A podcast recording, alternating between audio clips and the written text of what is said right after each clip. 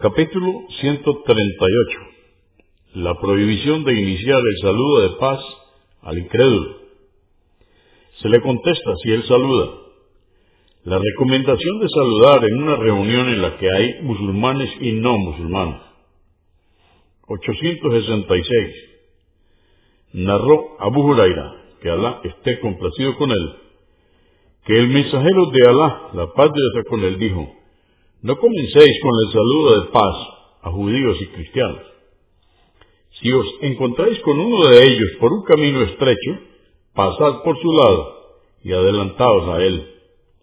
Muslim 2167, Abu Daud 5205, At-Tirmidhi 2701.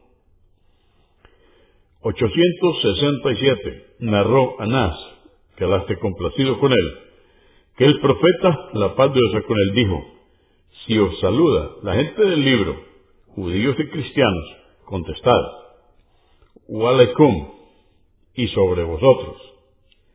Convenido por Al-Bukhari, volumen 11, número 36, y Muslim 2163.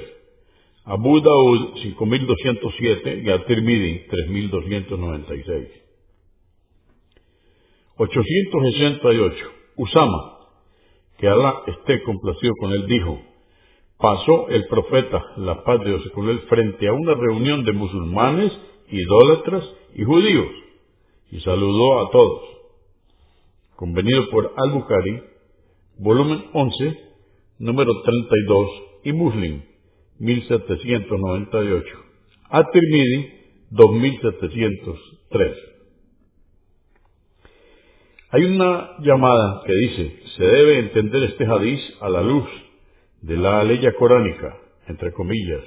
Alá no os prohíbe ser benevolentes y equitativos con quienes no os han combatido por causa de la religión, ni os han expulsado de vuestros hogares, pues ciertamente Alá ama a los justos.